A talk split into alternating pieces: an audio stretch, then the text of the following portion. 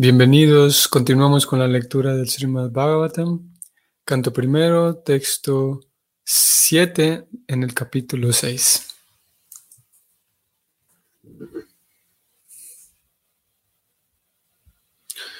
Om Namo Bhagavate Vasudevaya Om Namo Bhagavate Vasudevaya Om Namo Bhagavate Vasudevaya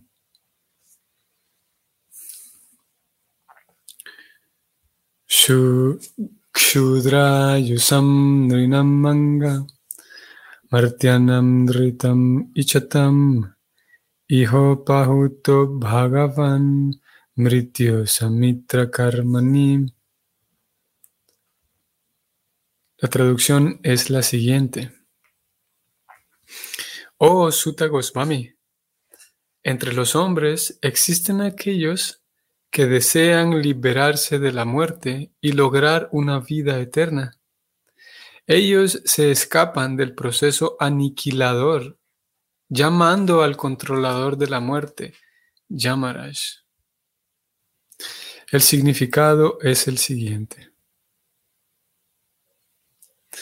Mientras la entidad viviente se va desarrollando desde una vida animal inferior hasta la condición superior del ser humano y gradualmente hasta tener una inteligencia superior, se vuelve ansiosa de liberarse de las garras de la muerte. Los científicos modernos tratan de evitar la muerte mediante el adelanto físico-químico del conocimiento, pero lamentablemente el controlador de la muerte, Yamaraj, es tan cruel que ni siquiera le perdona la vida al propio científico. El científico que expone la teoría de detener la muerte mediante el adelanto del conocimiento científico se vuelve él mismo víctima de la muerte cuando es llamado por Yamaraj. ¿Y para qué hablar de detener la muerte? Nadie puede prolongar el corto periodo de vida, ni siquiera en una fracción de un momento. La única esperanza de suspender el cruel proceso aniquilador de Yamaraj es la de invitarlo a oír y cantar el santo nombre del Señor. Yamaraj es un gran devoto del Señor y a él le gusta ser invitado a los kirtanas y sacrificios realizados por los devotos puros, los cuales están dedicados constantemente al servicio devocional del Señor. Así pues, los grandes sabios, encabezados por Saunaka y otros, invitaron a Yamaraj para que asistiera al sacrificio celebrado en Naimisaranya. Eso era bueno para aquellos que no querían morir. Este es el final del significado.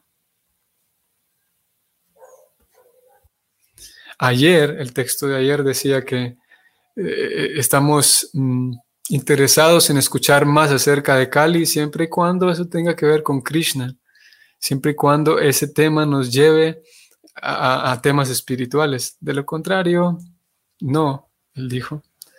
Y en el verso de hoy, eh, voy a ir nuevamente. En el verso de hoy encontramos eh, varios temas muy interesantes.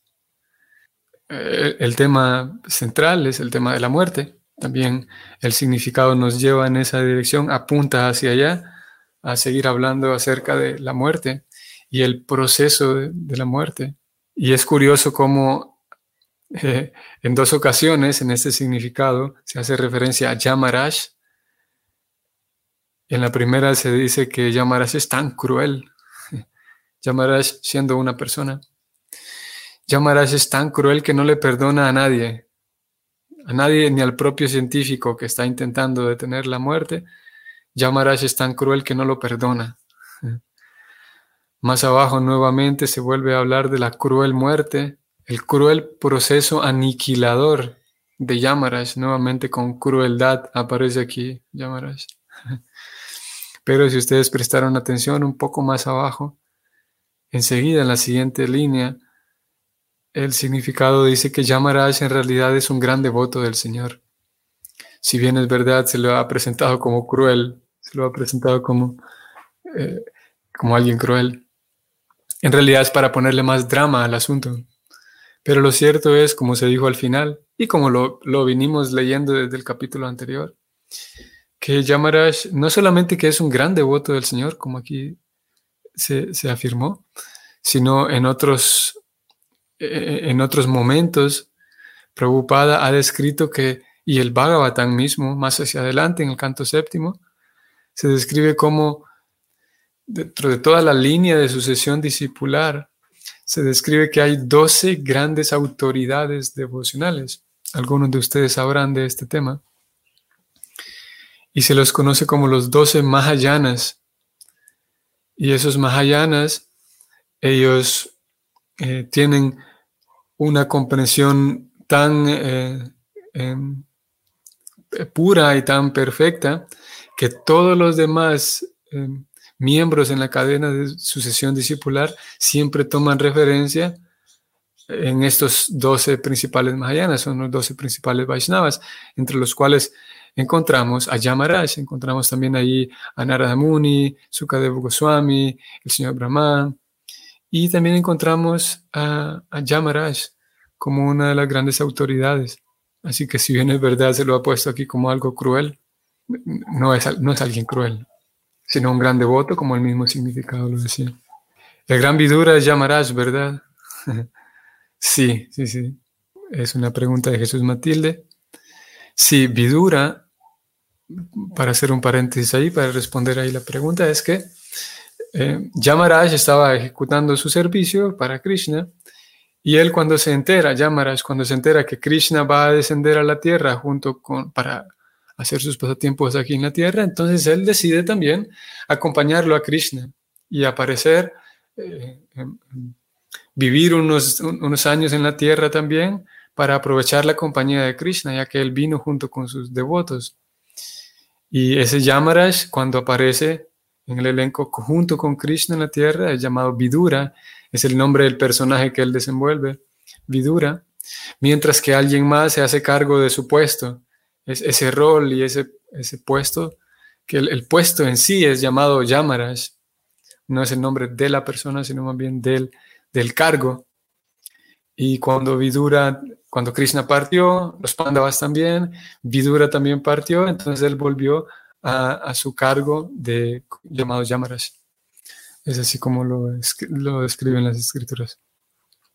Bueno, entonces decía que es curioso cómo la, cosmovisión que, presenta el Bhakti es que tanto en este caso acabamos de hablar de la muerte y la persona encargada de la muerte, que es Yamaras, tanto él como la persona encargada de la destrucción, que es el señor Shiva, eh, ustedes, algunos de ustedes sabrán del tema, como el señor Shiva es encargado de la destrucción y de la modalidad de ignorancia y de, por lo tanto, de muchas cosas oscuras, podemos decir. Ellos dos. Y por último, también la energía material. También encontramos aquí a Maya, esa, esa energía em, que es una energía de Krishna, que es la energía ilusoria en el mundo material, que es la que causa la confusión en la entidad viviente, y es esa energía maya la que crea en los seres vivientes al momento del alma entrar al mundo material, gracias a la configuración y al algoritmo de esta energía llamada maya, entonces el ser viviente tiene la sensación de estar separado de Krishna y tiene la sensación de que las cosas existen separadas de Dios, pero en realidad todo es Dios, porque todo emana de Dios y él mismo, la misma alma es parte de Krishna, inseparable de Krishna, pero gracias a la confusión de Maya, entonces el alma identifica una separación. Pero estos tres personajes, entonces, tanto Maya, esta última, como el señor Shiva y como Yamaraj, los tres pudieran ser vistos como personajes contrarios a Dios, así como el concepto de el, demonio o el diablo dentro de la teología cristiana, que em, a veces da la impresión de que él está peleando con Dios a ver quién gana. Entonces Dios está preocupado porque el otro le va a ganar más almas y el otro está tratando de ganarle almas a Dios, etc. En este caso la visión es diferente. Esos tres personajes, uno encargado de la muerte, el otro encargado de la oscuridad y la tercera, que es Maya, encargada de la confusión, las tres, estas tres personas son sirvientes muy íntimos de Dios y ejecutan su servicio a forma de servir a Dios. Es algo, como digo, diferente, una, una teología diferente, en la cual todo está al servicio de Dios y todo está relacionado con Dios y todo está subordinado a Dios. Y mismo el proceso, el, el, el, el proceso mismo de la muerte es, si bien es verdad, como en este caso así de manera dramática se le puso o se le llamó de la cruel muerte o el cruel Yamaraj, mismo que en ocasiones es cruel, en realidad forma parte de la misericordia del Señor. Y no hay ningún ser, ningún ser, ninguna entidad que esté peleando con Dios, que esté tratando de ganarle la batalla a Dios. Al menos es así como lo presenta el Bhakti, eh, la teología del Bhakti. Sino todas aquellas, incluso el encargado de la muerte, está haciendo eso a forma de servir a Dios y es un fiel sirviente de Dios, así como el señor Shiva y así como Maya Devi, los tres. De hecho, Krishna en la Gita 7.14 le dice a Arjuna que la energía material es mi energía divina, le dice Krishna a Arjuna. todo lo que nos rodea es divino en realidad. Y todo depende de cuánta limpieza hay en el corazón, cuánta pureza hay en el corazón del observador y si hay suficiente eh, eh, claridad espiritual, entonces se podrá dar cuenta que todo lo que nos rodea es divino ya. En palabras de Krishna, él dice que Dai Vihi esa guna maji en sánscrito. Mama Maya, él dice mi Maya, Mama Maya durate allá. Krishna dice que la energía material es mi energía divina, pero es difícil de superar, es difícil de desenredar todo el mecanismo de Mahamaya. Eh, eh, para una persona que, no tiene eh, conocimiento espiritual. Sin embargo, para alguien que tiene conocimiento espiritual, por tener conocimiento espiritual, entonces entrega a Dios, se vuelve independiente de Dios, le entrega sus planes, su vida y todo a Dios, y entonces se vuelve fácil superar a Maya, Krishna dice. En ese momento se vuelve fácil superar a Maya. Ok, algo más que quisiera mencionar aquí, vamos a resaltarlo. Y eso lo encontramos en el significado, en estas primeras tres, cuatro líneas. Voy a leerlo textualmente, dice así. Mientras la entidad viviente se va desarrollando desde una vida animal inferior hasta la condición superior del ser humano, y gradualmente hasta tener una inteligencia superior, se vuelve ansiosa de librarse de las garras de la muerte. Vean Qué curioso cómo aquí Prabhupada presenta una progresión de tres etapas, siendo la primera de ellas, y, claro que es una progresión así en una descripción muy, muy general. La primera de ellas es una, una vida animal inferior.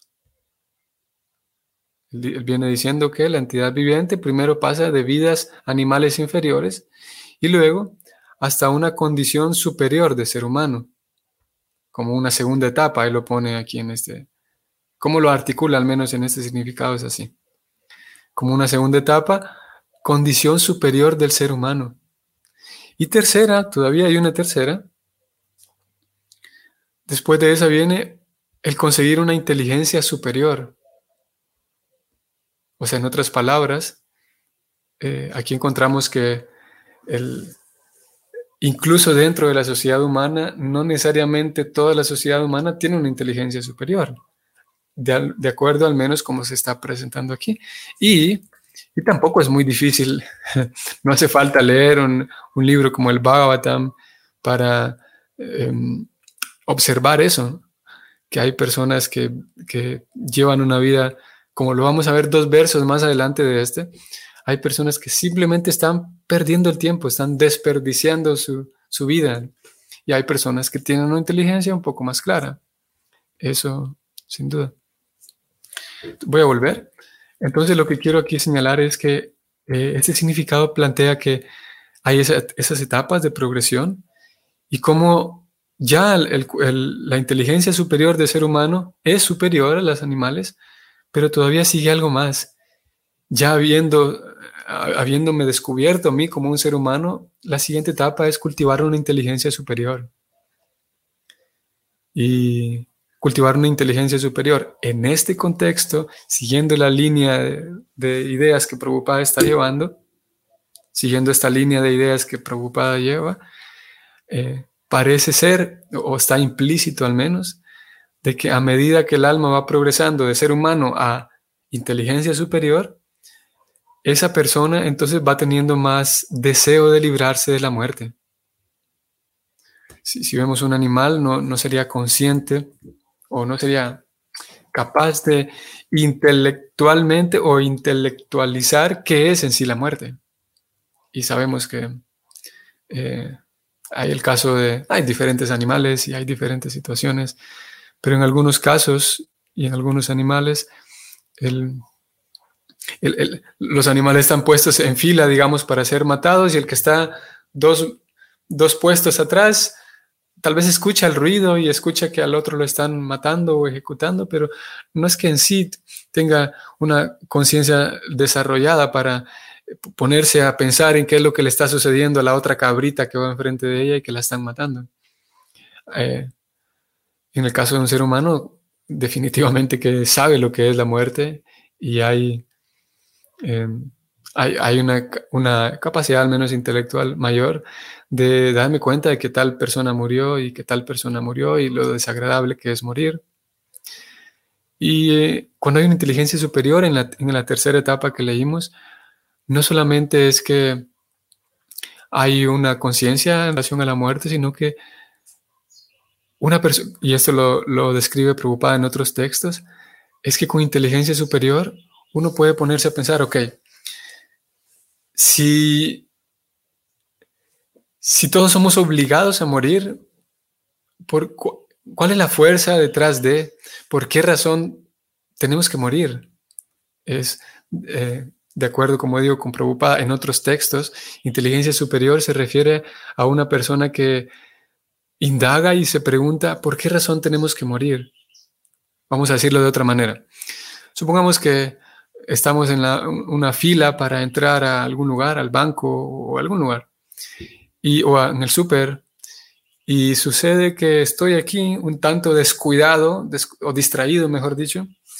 Entonces una persona se se para enfrente de mí o enfrente de dos personas adelante, se mete en la fila. Y el gesto natural es protestar. Es protestar porque aquí todos tenemos un, ¿cómo se llama? Un contrato social de que el que llega después se pone al final de la fila. Entonces, lo natural y lo, lo, sí, lo natural es que pedirle a la persona que se ponga en el lado de atrás, a donde le corresponde. Porque como digo, siempre que observamos algo que es injusto, algo que se me impone y que es injusto, lo natural es eh, eh, reaccionar. Eh, reaccionar a que se aplique lo justo en ese momento.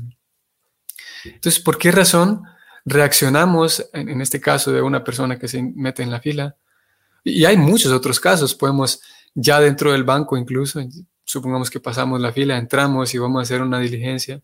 Y si sucede que el cajero o la persona que nos atiende eh, tiene un mal trato hacia nosotros y tiene un, trato descortés, qué sé yo, puede ser que nosotros protestemos o puede ser que nos sintamos no tan agradados y al día siguiente o a la siguiente transacción prefiramos ir a otra sucursal y no regresar allí. El punto aquí es que siempre que hay algo que nos, que nos, se nos impone, siempre que hay algo que nos perturba, lo natural es evitar eso, lo natural es, y si es posible, corregirlo. Entonces la pregunta natural sería, ¿por qué razón se nos, si, no nos gusta ser eh, perturbados en la fila, si no nos gusta ser maltratados por el cajero en el banco? Similarmente, a nadie le gusta tener que enfrentarse a la muerte. En realidad, a nadie, le es grato, eh, al menos dentro de una cabeza que esté sana a nadie le es grato, obviamente hay personas que quieren, están dispuestas a morir ahorita mismo, pero en una cabeza que esté sana, en una persona que esté en sus cabales, nadie quiere morir. Y si así mismo como, como no me es grato que alguien se, se meta en la fila, así mismo no me es grato la muerte. Pero ¿por qué razón no tengo a nadie a quien protestarle? ¿Por qué razón no puedo detener? Si puedo detener que alguien se metió en la fila y corregir eso, pero ¿por qué no puedo detener el hecho de que voy a morir? ¿Por qué no puedo corregir, digamos, si no me gusta?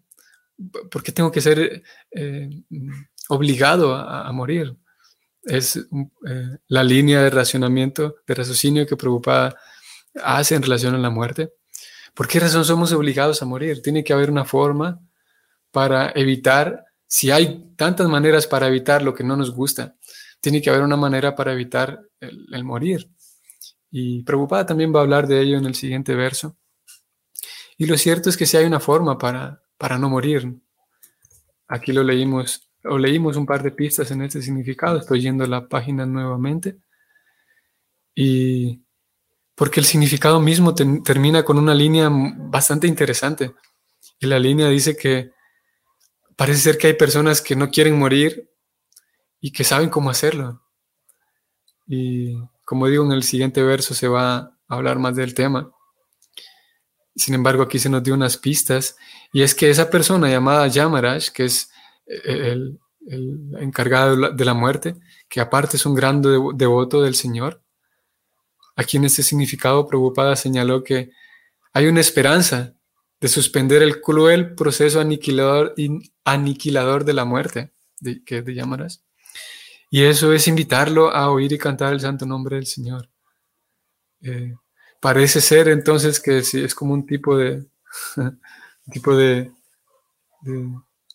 soborno, si pudiéramos decirlo así, trascendental, en el sentido de que si, me, si complazco a esa persona encargada de la muerte, si, si me vuelvo amigo de ella, al menos en esta cosmovisión del bhakti, si me vuelvo amigo de esa persona, entonces no voy a ser cruelmente tratado por esa persona, o tratado por él, en el caso de Yamaraj. Y, y es lo que sucede hacia el canto sexto del Bhagavatam, no recuerdo si es sexto, sí, en donde encontramos el, famoso caso de Ayamila, este es un personaje en el Bhagavatam que al momento de morir, eh, eh, es toda una historia bastante interesante, muy, muy interesante. Pero al momento de morir, eh, Yamaraj envía entonces a sus soldados para que lo recojan y lo lleven ante Yamaraj para ser castigado como era debido. Pero sucede que al momento de morir, él se refugia en Krishna, en Narayan, y entonces llegan tanto los enviados de Yamaraj como los enviados de Krishna, y llegan allí, y, y ahí está la persona, el lector está allí viendo el libro y observando toda esa escena, ambos grupos llegan a traer a la persona que está en el lecho de muerte y ellos conversan, ambos grupos, los enviados de Yamaraj y los enviados de Vishnu conversan y la conversación es muy interesante y se extiende por más de un capítulo el tema, a tal punto que Yamaraj les dice a ellos y que, que él, él nunca se va a acercar y que nunca ellos como sirvientes de Yamaraj nunca se acerquen a tratar de manera cruel a un devoto de Krishna. Es la conclusión del capítulo. Que un devoto que está dedicado a Krishna, cuyo corazón, cuya vida, cuya devoción está dedicada a Krishna, esa persona no merece ser, eh, no merece atravesar por el, cruel proceso de la muerte. Es así como lo dice Yamaras. Y porque él mismo es un devoto y, y en el caso de una persona cultivar su devoción a Krishna de manera siguiendo el sistema del bhakti, de acuerdo con Yamaraj en este capítulo, él dice que él no está dispuesto a maltratar a ningún devoto. Obviamente la muerte del cuerpo eventualmente sucederá, pero no habrá ese proceso cruel que si le, le, toca a una persona ordinaria, como leímos aquí, que hay muchos seres humanos ordinarios. Que, y lo hemos venido leyendo también en otros, en otros textos anteriores, ustedes recuerdan que hablábamos de personas que no tienen ninguna aspiración trascendental, ninguna aspiración más allá de solamente comer y dormir y ver Netflix y pelear y, consumir Facebook. Voy a leer esta pregunta de Jesús Matilde. En el cristianismo se presenta a Satanás como la contraparte de Dios y como que él nos quiere tentar y alejar de Dios. ¿Con quién se le puede comparar a Satanás en el conocimiento védico? es una pregunta que me parece interesante y que eh, es una pregunta natural en el sentido de que ya que nosotros, nuestro caso como occidentales es interesante porque tenemos ahí un, dos, dos mundos, digamos, dos cosmovisiones mezclándose. Una es la cosmovisión cristiana y otra es la cosmovisión Vaishnava que ahora estamos recibiendo. Entonces es natural que intentemos eh, hacer equivalencias y, los semidioses y, y, los santos son lo mismo, etcétera. Como en este caso la pregunta de Satanás y a quién, qué personaje se eh, corresponde a Satanás. Lo cierto es que no necesariamente cada personaje tiene que, que, no es que cada cosmovisión tiene los mismos personajes con otros, con otros nombres. En el caso, como digo, de la concepción Vaishnava, es diferente. No hay ninguna entidad que intenta separarnos de Dios eh, dentro del marco Vaishnava. Lo que sí hay es una, un, una, una configuración divina que, fue hecha por Krishna. Esa configuración divina se llama Maya. Y esa Maya lo que hace es diseñar diferentes eh, placeres para el deseo que ya está en la entidad viviente. En realidad, Maya en un sentido es muy misericordiosa y gentil con cada alma, porque lo que hace es diseñar placeres para los deseos que las almas tenemos. Y Maya es una sirviente de Krishna y no hay ningún personaje que intenta separarnos de Dios. Lo que sí hay, como digo, son eh, muchos deseos en el corazón. La responsabilidad en este caso cae en el alma individual, en la persona. Y cada vez que hay una separación de Dios, esa separación se debe a los deseos que pueda tener la persona. Y si hay eh, deseos de, de hacer, de disfrutar, de experimentar, todos esos deseos eh, la, configuración divina que es Maya la va a ir supliendo y, el alma se va a estar eh, ocupada en suplir y en satisfacer todos esos deseos. Mientras tanto, entonces se distrae de su conexión con Dios, pero no hay una persona así haciendo planes y esquemas para apartar a las personas de Dios, afortunadamente. Eh, por el contrario, hay, hay muchas personas intentando que, nuestra mirada a Dios. Muy bien. Sí es nuestra mentalidad demoníaca, que tampoco es que sea nuestra, pero es, bueno, voy a leer el comentario de Carolina porque es su comentario de ella. Saludos, Carolina. Nuestra mentalidad demoníaca. Sí, em, que no es nuestra después de todo. El, el, el, señala que uno puede aprender a que, uno, a través del progreso y el estudio, uno va aprendiendo qué es mi propiedad y qué no es mi propiedad como alma. Así que la lujuria, las, las cualidades demoníacas en sí están sobre nosotros y no necesariamente son nuestras. Claro, como, como una expresión cotidiana decimos eso, nuestra lujuria, nuestros deseos. Pero lo cierto es que la mente tiene, tiene cierta configuración también y con mucha frecuencia, debido a que hemos pasado vidas y vidas enteras previas, acostumbradas a satisfacer eh, deseos y experiencias y sensaciones, entonces la mente adquiere eh, cierta tendencia. Y a veces ciertas tendencias que adquiere la mente son tendencias que nos dañan a nosotros mismos. Por esa razón se habla de mentalidad demoníaca, como aquí lo escribe eh, Carolina demoníaca en el sentido de que a veces nuestra propia mente, o nuestra propia mente, tiene gustos y, aspiraciones y planes y hábitos que nos dañan a nosotros mismos y dañan a otros. A veces es muy, es muy claro, a veces es muy evidente que me estoy dañando y estoy dañando a otros con esto. A veces estoy cayendo en un hábito que es aparentemente eh, neutral y no tiene nada de malo, pero eh, de fondo nos estamos dañando. Y es un trabajo individual que cada persona deberá hacer, identificar qué actividades, qué hábitos, qué comportamiento en mí está dañándome y eso cae dentro del concepto de mentalidad demoníaca. Y bueno, nos detenemos aquí. Espero que tengan un bonito día miércoles hoy y hasta mañana. Hare Krishna.